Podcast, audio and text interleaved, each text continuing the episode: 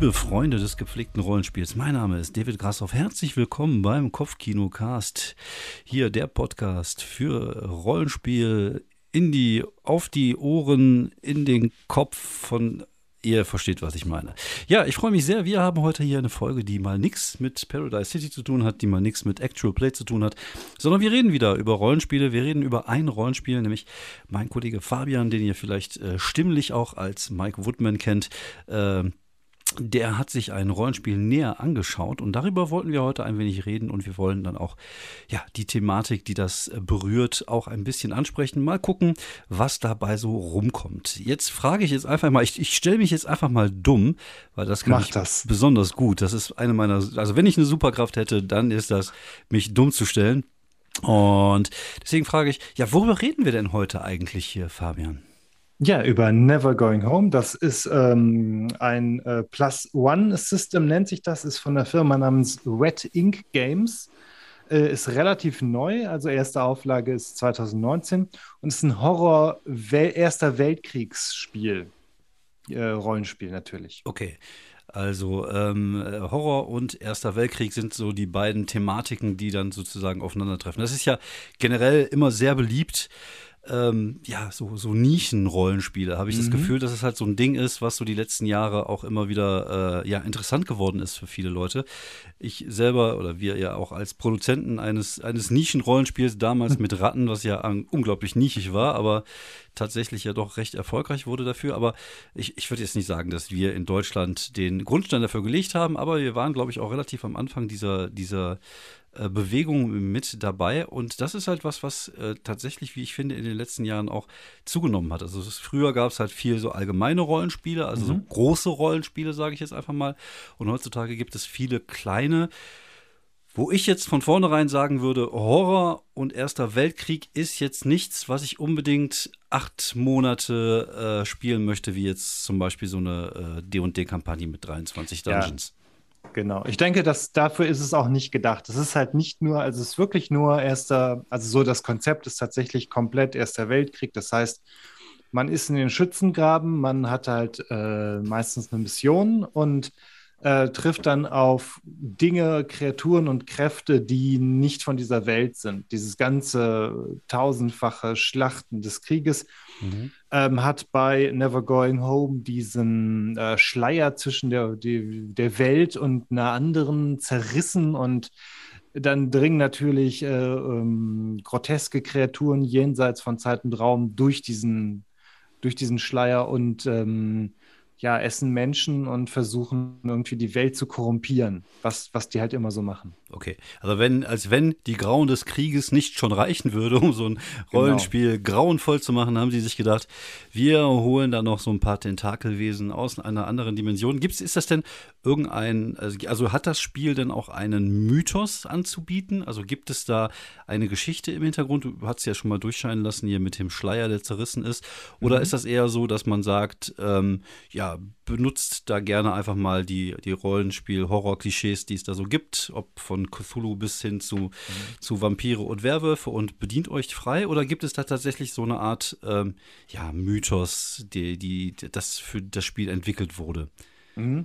Ja klar, die haben so einen ganz eigenen Mythos mit ganz eigenen äh, Monstern. Zum Teil reicht das wirklich so über äh, so, so Gestalten, die man dann vielleicht erwartet, so eine Art Gule, die zwischen den äh, Schlachtfeldern rumrennen äh, oder kriechen und halt Menschenleichen fressen. Ähm, aber es gibt auch so, ähm, eine, so eine Art Gremlins, ähm, die die Maschinenteile äh, mhm. klauen. Da hatten wir dann irgendwie, wir in unserer Kampagne sind wir mit so einem experimentellen Panzer durch die Schützengräben gefahren. Auf einmal bleibt das Ding stecken wir äh, gehen raus und, und sehen nur irgendwie so kleine, hässliche, fiese Viecher wegrennen und müssen dann versuchen, dass wir die ein, einholen. Mhm. Okay, also das, äh, es gibt da auch eine so eine Art, so ein kleines Bestiarium, könnte man sagen, mhm. dass man sich da genau. so ein genau. bisschen drauf zurückgreifen kann. Ja, ich. Ähm, es gibt sogar äh, Zwischenbemerkungen, Randbemerkungen. Mhm. Es gibt mittlerweile auch noch ein eigenes Monsterbuch und es gibt, glaube ich, schon drei, vier Ergänzungsbände. Also okay. irgendwie scheint das, ähm, entweder haben die halt Bock am Publizieren, wie das mhm. hier so oft ist in der Rollenspielbranche, oder das kommt vielleicht sogar an. Also. Ja. Man weiß es nicht. Wobei, also äh, wenn ich mir so diese, diese Grundprämisse angucke, äh, Erster Weltkrieg und, und, und Monster, dann hat man natürlich diese Schützengräben-Geschichten auf jeden Fall. Also ich glaube, mhm. das ist auch das, was jeder von uns so mit dem Ersten Weltkrieg äh, wahrscheinlich am ehesten verbindet, ist halt diese Geschichte mit den Schützengräben und diese, diese Kämpfe von Verdun und wie sie alle heißen, wo man sich einfach nur genau. gegenübergestanden hat und sich gegenseitig umgebracht hat. Und ähm, aber ich, ich, so vom, vom Gefühl her würde ich sagen, ist das als Setting doch relativ mau. Also es, es, es geht nicht nur um diese Schützengräben, oder? Es ist dann schon so, dass da auch Städte oder, oder Geschichten im Hintergrund passieren. Oder passiert wirklich vieles da einfach in diesem Gebiet? Ja, also wir hatten jetzt bei unserer Kampagne ging es tatsächlich vor allem darum, dass ähm, äh, wir im Grunde eine Mission hatten und es stellte sich dann im Laufe der Mission einfach heraus, dass unser befehlshabender Offizier da irgendwie mit drin steckte, dass, mhm. dass wir da irgendwie verwickelt waren. Und gleichzeitig haben wir selber, also einer unserer Mitspieler, der hatte dann, der fing dann an, diese Magie zu entwickeln. Diese äh, Whispers heißen die mhm. und so, so dunkle, mysteriöse Kräfte entwickelt. Und ähm, das, ähm, das war dann eigentlich das Thema. Also wir hatten dann irgendwie einmal so, ein, so eine Reise durch dieses Niemalsland, das mhm. es ja immer gibt zwischen den das, ist, das waren ja auch riesige Systeme. Da gab es dann ja. ein Dutzend Schützengräben auf jeder Seite und dazwischen dann irgendwie so verlassene Schützengräben. Also ähm, das, das waren ja irgendwie ganze, ganze Landschaften. Wenn man dann da, also da hatten wir irgendwie so eine Reise da durch und ein verlassenes Dorf. Ähm, dann haben wir eine Kontaktperson abgeholt, dann konnten wir mit unserem Panzer rumfahren. Mhm. Und es hat sich sozusagen immer so ein bisschen eskaliert. Es wurde okay. so ein bisschen, äh, das Grauen wurde schlimmer. Aber es, es, es, es ähm, war immer das Damoklesschwert des Krieges mhm. auch, das war so ein bisschen über allem hing. Ich denke mal, das ist natürlich vermutlich auch eine der, äh, der, der Stärken dieses Spiels, dass es halt da immer so eine Art Druck gibt, dass halt da irgendwas gerade passiert, was ähm, ja, also so, so eine so Kriegsaktion halt passiert, dass man halt jederzeit. Genau, dann kommen irgendwie die, die Artillerieeinschüsse näher und mhm. dann muss man überlegen, ob man jetzt versucht, irgendwie die Mission zu retten oder, ähm, oder die Mission durchzuführen. Und zwischendurch zweifelt man ja auch an der, an, an der Mission, weil mhm. irgendwie scheint das ja alles nicht ganz sauber zu sein. Mhm. Ähm, wie äh, muss ich mir das denn regeltechnisch vorstellen? Also ist das ein, ähm, ein eigenes System, was die entwickelt haben? Mhm, ja, genau. Und das fand ich auch wirklich ein äh, echt spannendes System. Das haben die halt dieses Plus-One-System genannt. Ähm, du hast, also im Grunde ist es ein, äh, die Basis ist ein Würfelpool. Du hast irgendwie drei Attribute, Brawn, Smarts und Guts, also irgendwie Muskeln, Köpfchen und Guts ist irgendwie so ein bisschen Intuition, mhm. Eingeweide, Bauchgefühl. Mhm. Ähm, und du hast dann auch so ein paar äh, ähm, Fertigkeiten, irgendwas wie Ranged, Stealth, Investigation. Also eigentlich auch so dieses, dieses Übliche, alles, mhm. was man halt ähm, als Soldat gebrauchen kann. Und du hast dann ähm, so eine Anzahl von sechsseitigen Würfeln. Aber es ist sinnvoll und du kannst die auch, äh, du musst die auch nicht alle gleichzeitig würfeln. Wenn ich jetzt ganz gut irgendwo bin, dann habe ich vielleicht so sechs Würfel. Mhm. Und ich bräuchte dann drei Erfolge. Ähm, das sind fünf und Sechsen. Und bei ähm, drei, ja, bei sechs Würfeln wäre es ja 50-50. Ja. Nee, gar nicht. Wäre es ungefähr ein Drittel. Also. Mathematik frag mich nicht. Ich bin Genau, raus. es ist Mathematik. Also rein, rein rechnerisch müsste es hinhauen. Äh, mhm. Äh, nee, bei fünf Würfeln, äh, also bei sechs Würfeln schon. Ne? Ja, ja. Aber ja. das Nette ist halt, du hast halt eine, eine taktische Komponente. Du ah, musst okay. nicht alle Würfel gleich würfeln. Ja, ich verstehe, ja. Wenn ich jetzt zwei Würfel übrig behalte, ja dann kann ich entweder mit einem von diesen übrig beiden Würfeln die restlichen einmal neu würfeln, ja. was richtig gut ist, finde ich. Ja. Oder du kannst aus einer 4 dann noch eine, eine 5 machen und es schaffen. Okay. Oder halt, oder halt, wenn du noch zwei mhm. Übrig hast und du hast dann irgendwie genau genug und hast dann eine 3 und kannst dann, glaube ich, auch noch eine 5 draus kannst machen. Kannst du ein bisschen strategisch äh, würfeln, mhm. sozusagen. Genau. Mhm. Das fand ich ganz gut, dass du wirklich vor jedem Würfelwurf einmal wenigstens ganz kurz ein bisschen dir Gedanken machen musst, mhm. ähm, wie du das würfelst. Ähm, und ähm, es gibt halt, ähm, ja, das ist auf jeden Fall, das, das fand ich nicht schlecht. Es ist auch relativ hart, wenn du jetzt irgendwie getroffen wirst dann und Brown verlierst, dann bist du erstmal diesen Punkt los. Okay, ich verstehe, ja. Das heißt, also ja. du wirst dann automatisch halt irgendwie äh, schwächer. Schwächer, genau. Ja, ist ein bisschen wie bei, bei Cypher, wenn man dann in die Pools äh, geht, der, der mhm. jeweiligen der jeweiligen ja. Äh, ja äh, Körperlichkeit sozusagen. Ähm, gibt es denn genau, sowas wie. Ähm, das Ganze wird noch, genau, es gibt noch Punkte oder sowas, meinst du? Nee, ich, mein, ich meinte, ähm, nee, ich meinte, dass das ähm, dadurch, dass du, äh, dass du äh, das Attribut schwächst, indem er Schaden Mhm. bekommt. Das ist ähnlich wie bei Cypher. Bei Cypher ist es ja Mhm. auch so, dass du ja diese Pools hast und wenn du jemanden verletzt, dann geht das halt von dem Tough äh, Pool runter oder von diesem Stärke-Pool runter und dadurch wird er halt automatisch schwächer. Das ist eigentlich ein cooles, eine, eine co- cooles System, um halt Schaden ähm, darzustellen, finde ich. Das wollte ich damit sagen.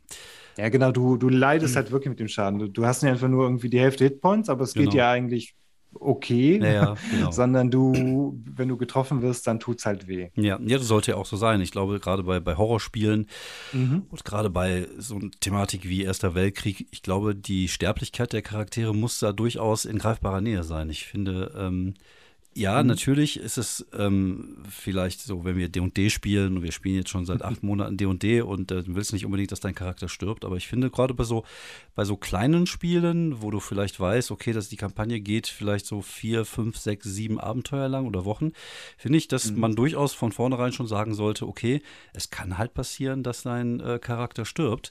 Und das finde ich erhöht natürlich auch so ein Stück weit so ein bisschen die Spannung. Also ich, ähm, das ist ein anderes Thema, darüber reden wir in einer anderen Folge, nämlich PBTA. Da habe ich jetzt dieses äh, Zombie World auch bekommen, was einfach stark davon ausgeht, du baust dir deinen Charakter recht schnell zusammen, einfach weil es halt sein kann, dass der in der im, im Intro schon stirbt. Und ich Mhm. finde, ähm, das finde ich schon äh, interessant. Und ich glaube, gerade bei so einem Horrorrollenspiel ähm, ist das auch ein Ding, was passieren, durchaus passieren darf oder, oder vielleicht sogar muss.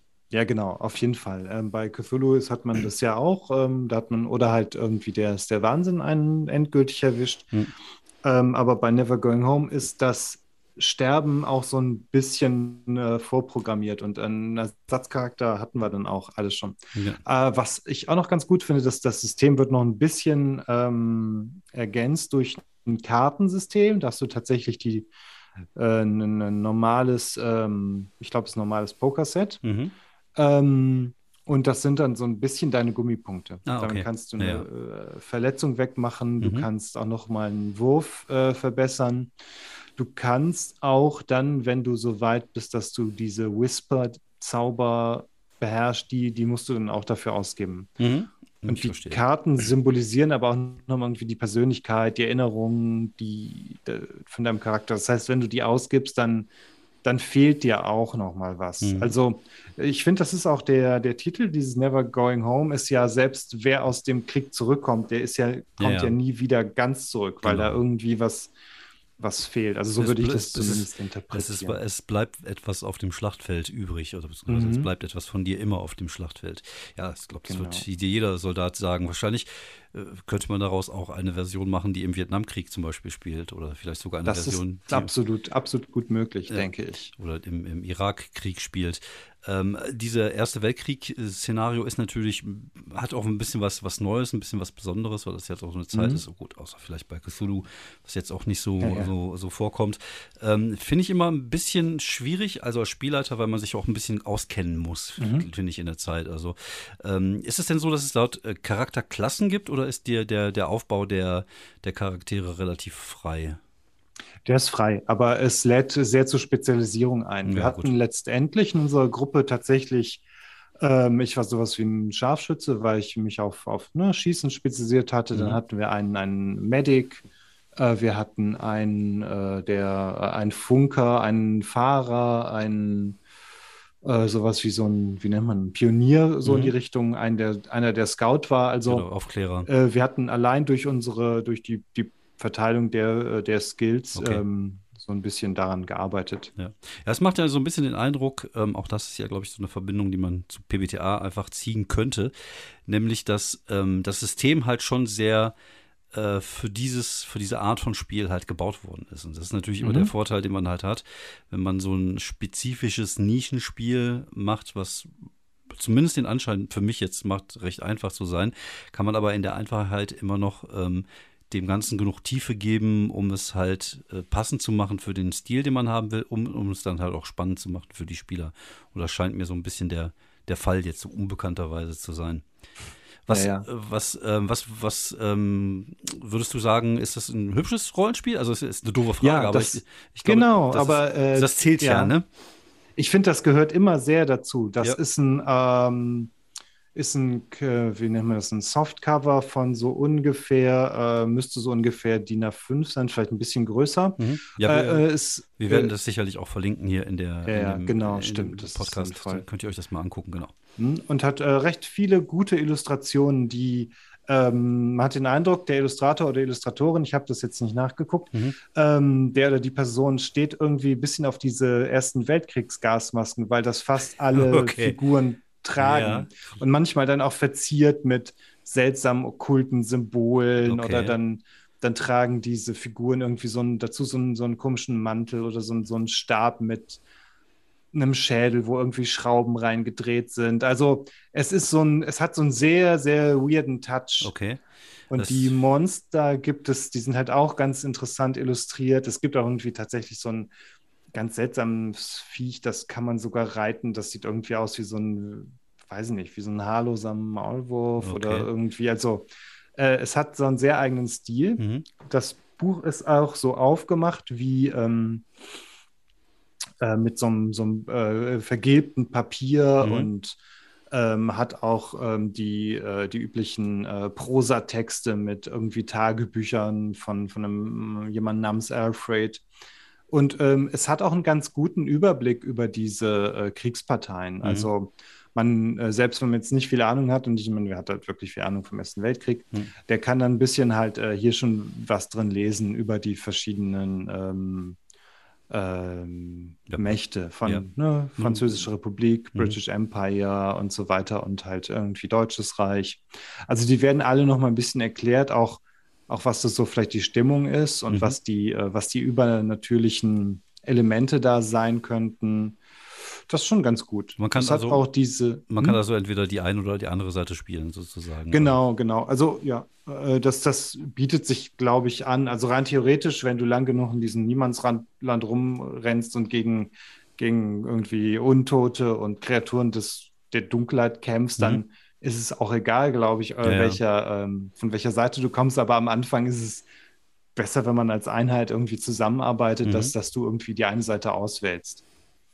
Ähm, die, ähm, was, was mich gerade so ein bisschen, ähm, ja, äh, was heißt stört? Also es ist, äh, es, es regt mich zum Gedanken an, ob das Ganze nicht vielleicht ein Stück weit einfach dann auch sehr limitiert ist, dass man das tatsächlich jetzt ein paar Mal spielen kann, aber dass man das dann sozusagen wie so ein One-Trick-Pony halt, man hat es man hat's schon gespielt und es lädt jetzt nicht dazu ein, es vielleicht nochmal äh, zu spielen. Oder ähm, ist das, täuscht, mir, täuscht mich das Gefühl oder kannst du dazu überhaupt generell ich, Ich denke sagen? mal, wenn man einmal ähm, so ein paar Abenteuer gespielt hat, dann kennt man das. Ich mhm. glaube, es ist, ähm, was ich mir, äh, also wir hatten jetzt so eine vom Spielleiter basierend auf ein, zwei Abenteuern aus dem Buch äh, so eine kleine Kampagne gemacht. Also was ich mir aber, glaube ich, gewünscht hätte, wäre hier im Buch nochmal drin so eine also es ist eigen, meiner Ansicht nach eignet es sich tatsächlich so für eine Kampagne, die man aber durchspielt. Mhm. Das, dann hat man es, glaube ich, durch. Also es gibt jetzt äh, unter diesen Erweiterungen gab es jetzt irgendwie noch mal so ein Abenteuer im U-Boot oder so. Okay, mhm. das ist das ist dann noch mal was anderes. Ähm, es gibt noch mal so ein irgendwie anscheinend so eine Kampagne in in, äh, in Russland. Ähm, also es, es hat, glaube ich, so ein paar Szenarien noch. Aber tendenziell ist das halt schon so, dass du wahrscheinlich dann jedes Mal mit einem neuen Mannschaft dann auflaufen musst. Das ist halt sozusagen jedes Mal eine neue Serie mhm. in Anführungsstrichen sein, sein muss ich, oder sein sollte. Ja, ich glaube, äh, ich glaube, so würde ich das sehen. Also ist halt die Frage, ob man irgendwann, wenn man diese, diese Whispers äh, sammelt, ob man dann so ein super Held sozusagen wird, aber wenn dann auf jeden Fall ein echt übler, weil das sind auch keine, äh, keine richtig netten Zauberkräfte, mhm. sondern halt ähm, auch größtenteils, weiß nicht, Zerstörung und. Ja, ja wobei äh, das hat ja dann auch nicht mehr viel mit Horror zu tun. Ich finde, das ist dann halt schon wieder ein anderes Format, dann kannst du auch Kult spielen oder sowas. Ja, es geht dann irgendwie so ein bisschen in, ja, ja, genau. Also wobei Kult ist ja,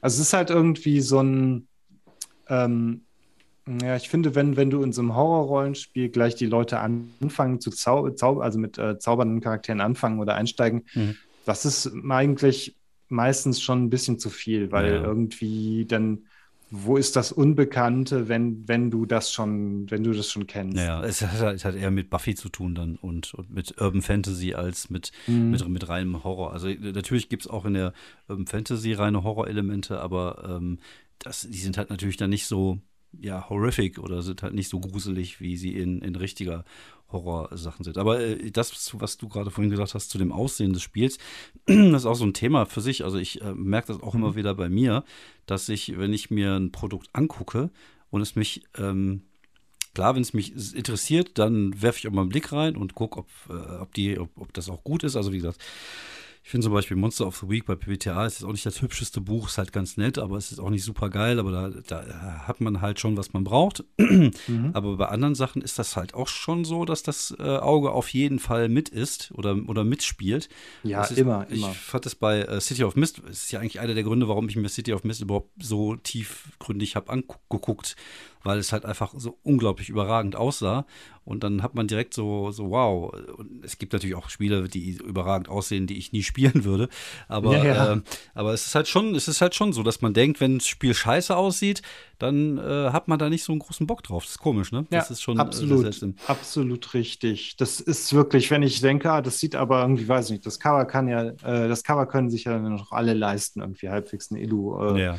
Und dann nehme ich es in die Hand, schlage es auf und drei Blätter durch und es gibt drei Seiten lang kein Bild, dann denke ich mir so, hm, okay. Ja, genau. Dann ist mein Interesse tatsächlich erstmal mhm. nicht so ja, es, es schwindet stetig, ja, würde ich mal sagen. Ja, auf der anderen Seite, es gibt natürlich so Sachen, ich habe mir dieses Mörkburg oder wie das Morg heißt? Borg Morgborg, so. genau. habe ich jetzt auch im Schrank stehen. Das ist unglaublich hübsch und das lädt halt dazu ein, darin zu schmökern und zu gucken. Mhm. Aber es, es, ist halt auch, auch, so, dass ich mir denke, so, okay, ich muss das jetzt nicht unbedingt, unbedingt spielen. Aber es ist halt schon cool, wenn man es schafft, halt ein Ding ähm, auf die Beine zu stellen, das so ein bisschen aus einem Guss erscheint. Aber ich glaube, das ist ja heutzutage. Ja schon äh, so, dass die Qualität, was das angeht, schon wesentlich, wesentlich besser ist als, als viele der Sachen, die es früher so, so gab. Und ja, klar, glaube, wenn wir uns an diese Fanscenes erinnern, wo dann irgendwer, der mal so ein bisschen zeichnen konnte, genau. da irgendwie ja. reingemalt hat. Ich meine, klar, ich kann es auch nicht zeichnen. Äh, ja aber dann lass ich es. Nein, also, ja. es also das Aussehen, halt. Ähm, das ja. Aussehen, wie gesagt, ich glaube, das ist auch so ein Ding, was uns bei Ratten damals äh, tatsächlich äh, sehr geholfen hat, dass Timo und Volker da echt gute Sachen auf die Beine ja, gestellt definitiv. haben und dass die einfach unglaublich geil aussahen. Und das war ein, mit ein Verkaufsargument für das Spiel. Und das ist halt einfach so. Aber auch eine schöne Hülle will nicht unbedingt heißen, dass ähm, mhm. ein Spiel auch geil ist. Wie würdest du denn jetzt ähm, das Spiel beurteilen. Also Never Going Home heißt das? Nee, mhm, genau, Never Going Home ist auf jeden Fall, ähm, ähm, ja, ich weiß nicht genau, ob das jetzt, wie groß diese Zielgruppe ist, aber ich glaube, es ist für alle Leute, die, ähm, die so eine, die sich eine Weltkriegskampagne mit psychologischem und tatsächlichem Horror ganz gut vorstellen können. Mhm. Ähm, also mir hat es gut Spaß gemacht. Ähm, ich fand es auch sehr, also wir haben es halt mit Leuten gespielt, gespielt von, ich glaube, irgendwie drei Viertel am Tisch haben Geschichte studiert. Da ist das, okay. da ist das nochmal ein bisschen irgendwie was anderes. Ja, also für uns war es einfach so die richtige, wir waren die komplett richtige Zielgruppe, wenn man ja, so will. Okay, ich verstehe, ja.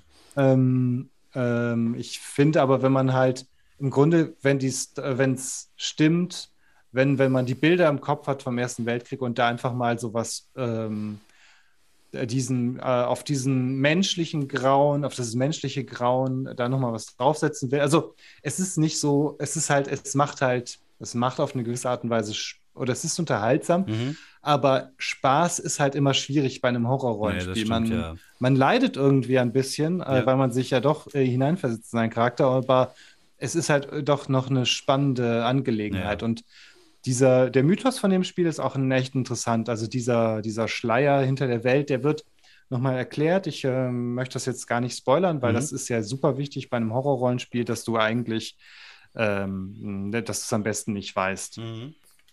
Und den, ich fand ihn aber so beim Nachher äh, äh, noch einmal durchlesen, fand ich ihn richtig gut. Also das äh, Ding ist äh, vielleicht ein Liebhaberstück, aber es ist schon, ähm, ähm, sollte man sich mal angucken, wenn man denkt, Erster Weltkrieg kann ich mir das Szenario gut vorstellen. Ja, man kann sich ja auch vorher noch Dünkirchen und 1917 angucken, dann kommt man so ein bisschen. Genau, es gibt, es gibt, glaube ich, auch so ein, zwei gute Horrorfilme ähm, im Ersten Weltkrieg.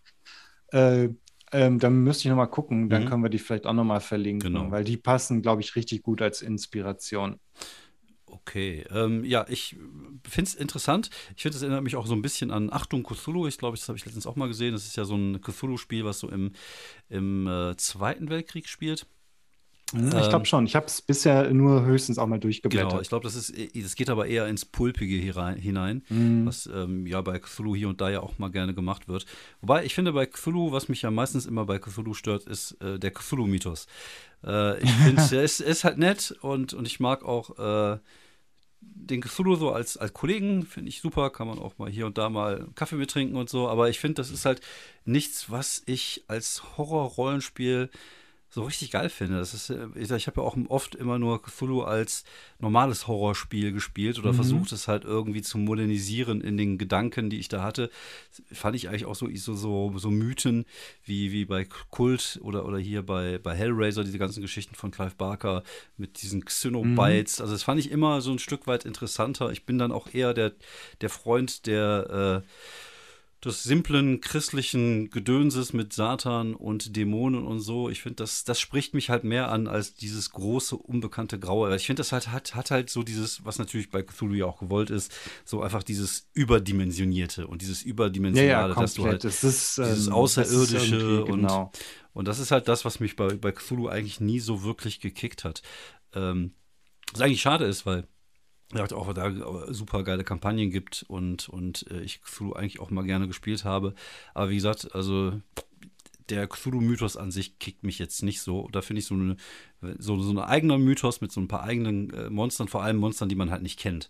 Das ist, glaube ich, auch wieder so ein Ding. Ne? Ja, genau. Ja, mittlerweile s- kennt man, also ich kenne diese ganzen komischen Lovecraft äh, und von ihm Genau. inspirierten Ja. Viecher halt einfach. Die sind äh, gar nicht mehr so, oh, was ist das, sondern Genau. mehr so, ah, ein, ist ein Guck oder ein Genau. tiefes Wesen oder sowas Ja, halt. Das ist einfach so, die sind schon ein bisschen so alte Bekannte. Ja, ist halt wie, wie bei D&D, wenn du D&D spielst und äh, deswegen Ja, ja, äh, genau. jeden den Ratschlag. Da, da kommt ein Ding mit zehn Augen um die Genau. Ecke, ah, der Betrachter. Okay, da Genau. denkst du also, oh, jetzt sind wir ganz schön gefickt, aber Ja, aber du weißt ab, halt, ab Level es- 12 geht's, glaube ich. Man Genau. weiß, was es ist, genau. ähm, du weißt, was dich dann töten wird. Äh, nee, ich finde, ich finde da, tatsächlich, da, für sowas bietet sich natürlich, da gibt es halt auch viele andere Anbieter, wie sowas wie Tome of Beasts an oder so, so, so Monster, die es halt noch nicht tausendmal gegeben hat. Und das ist ja, auch so ein Ding. Mhm. Das ist echt, ähm, das ist echt abgefahren. Wir spielen gerade eine, mit, äh, ich spiele gerade auch noch mal in einer Ravenloft-Kampagne. Da tauchen halt andauernd Viecher aus, äh, auf und ich habe keine Ahnung, was die sind, weil Mhm. die sind halt aus irgendwelchen obskuren Zusatzbüchern. Ich Mhm. glaube, ziemlich viele von denen sind aus irgendeiner Adaption von Bloodborne. Also, das habe ich Ja. auch nicht gespielt. Also, ich denke mir immer so, was Ja. ist das denn jetzt? ja, es gibt ja auch. Und das ist was ganz, teilweise was Neues für mich bei Ja. D&D. Es gibt ja so viele von diesen Zusatzbüchern. Ich habe mal geguckt, ich Ja. mag ja so Monsterbücher und so ein Kram.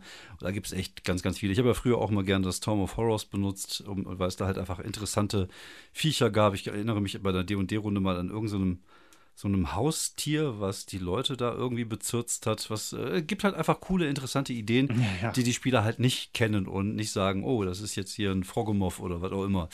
Genau, und, ja, ja, ja. Und das, äh, Wobei am, am besten finde ich es ja, wenn du als Spielleiter einfach zwei, drei äh, in der Beschreibung ein bisschen was trickst oder sowas und Genau. die nicht wissen, Ja, wo, genau. was, was, worauf sie draufhauen und das äh, hilft dann eigentlich auch Ja. meistens. Aber ich finde ja gerade bei, bei Horror hast du ja viele, viele Möglichkeiten, auch einfach auf Mythen aus aller Welt zusammen äh, zurück zu, zugreifen. Mhm. Du hast ja ähm, zum Beispiel auch was Vampire angeht, einfach so tausend verschiedene Arten von Vampire, die es ja eigentlich gibt. Du musst nicht immer den, äh, den, den, den Salem-Slot-Vampir, den genau, oder den, Nosferatu-Vampir. den Dracula-Verschnitt oder sowas Genau. halt. So, und dann hast du halt einfach schon die Möglichkeit, da einfach irgendwie, äh, ja, dich, dich zu bedienen und das Ganze ein bisschen interessanter zu machen, sodass die Leute nicht immer sofort wissen halt, was es ist, ohne jetzt auch unbedingt auf, äh, auf selbst kreierte Sachen zurückzugreifen, was natürlich auch geht, wenn du eine gute Idee hast. Was ich halt nur langweilig finde, das ist auch oft bei, bei irg in irgendwelchen Filmen, wenn die Monster halt einfach irgendwelche komischen Schlabberwesen mit Tentakeln sind. So irgendwie, da denke ich mir Ja, immer so, das- das ist halt okay, es ist halt ein Schlabberwesen mit Tentakeln und ob das jetzt bei Stranger Things ist oder so oder oder das sind halt irgendwelche fiesen Mopeds und die sehen vielleicht auch fies aus, aber meistens fehlt mir so ein bisschen so dieser dieser dieses Besondere, dieser Touch, die die die haben. Meistens ist es halt einfach nur Mhm. irgendwelche ähm, ja, Jägertiere. Ist ja auch bei diesen ganzen außerirdischen Filmen, wenn dann irgendwelche Außerirdischen wieder auf die Erde kommen, das sind dann meistens auch irgendwie irgendwelche uninteressanten Schlabber Tentakelwesen, wo ich mir immer denke, so, ah, da fehlt vielleicht so ein bisschen den Touch, wie bei, beim ersten Alien zum Beispiel, was halt schon was Besonderes war. Ja, der, das, das komplette, ähm, wo dieses Design halt Genau. vom äh, HR Giga äh, sehr, Ja. sehr eigen war. Genau, Ja. auch mit diesem Mund, das, dieses Ding, was da rauskam. Er hat halt was Ja. Eigenes erfunden und das hat halt einfach, äh, ja, Eindruck hinterlassen, sage ich jetzt einfach mal.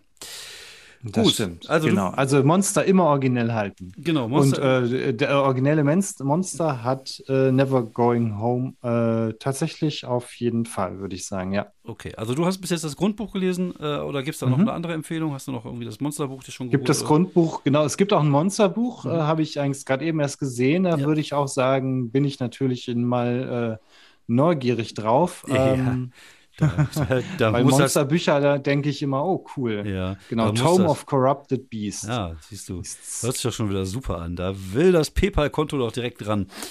Äh, Ja. was, kosten die, was kosten die Bücher ungefähr so? Mal. Ähm, ich denke mal, die sind nicht so teuer. Die sind halt relativ äh, klein, äh, Softcover. Mhm. Ungefähr müssten so um die 20 Dollar liegen. Ja, irgendwas Also, zwischen 20 und 30 Euro maximal. mal, eher, genau. eher 20 Euro. Ja, schaut doch mal beim Sphärenmeister rein, vielleicht hat er es oder kann man bestimmt auch irgendwo als PDF äh, sich kaufen bei äh, Mhm, Drive-Thru oder wie, wie die ganzen Seiten heißen.